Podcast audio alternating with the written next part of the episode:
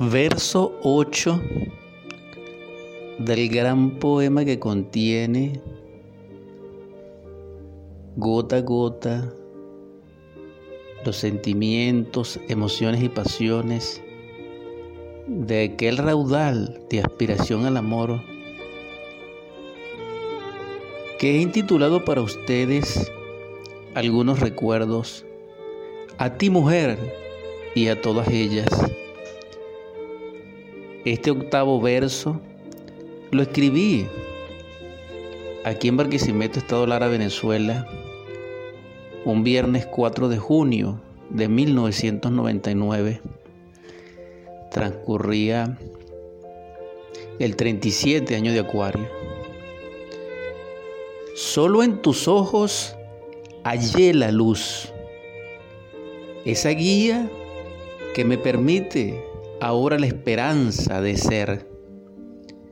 En las noches siempre vi con nostalgia cómo las estrellas brillaban y se unían haciendo un haz inmenso de fuego divino y luego se separaban, aunque sus auras siderales permanecen al uno, siempre juntas. Hoy en tus ojos se refleja la eternidad de esa luz que cobija la paz, la alegría y el encanto de un amor eternal. Ya no veo con mis ojos porque al estar tú ausente carecen de la luz del reconocimiento. Solo sombras son mi entorno Allí evoco con devoción tu presencia llena de gracia. Pequeña,